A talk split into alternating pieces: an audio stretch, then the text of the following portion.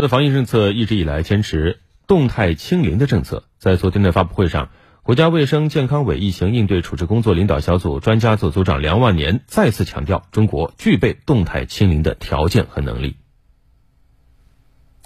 从这种奥密克戎变异株的它的危害来看，虽说它是和德尔塔病毒相对的致病率，尤其是致重症率和致死率有所降低。但是它的传播力很强，那么这种强大的传播力是感染人数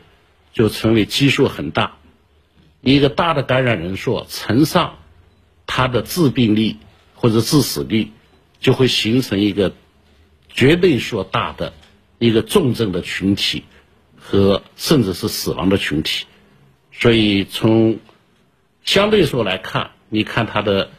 似乎轻微，但绝对说来看，它的危害依然很大，所以我们还不能够忽视。我们国家是具备动态清零的基础和条件，更具备能力，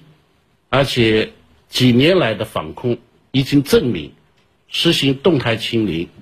是我们国家的一个有效的做法，一个经验，也是符合中国实际的。比如说，我们所形成的。本土的散发病例，甚至是局部的聚集性疫情，都是和境外病例是有关联的。那也就反过来说，我们国家的本土是干净的。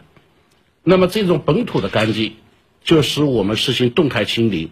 奠定了一个非常好的基础。那么在当前面对着输入的压力和内部扩散压力的这种复杂、反复、严峻的形势，我们应该。坚持动态清零，这个总的方针不动摇。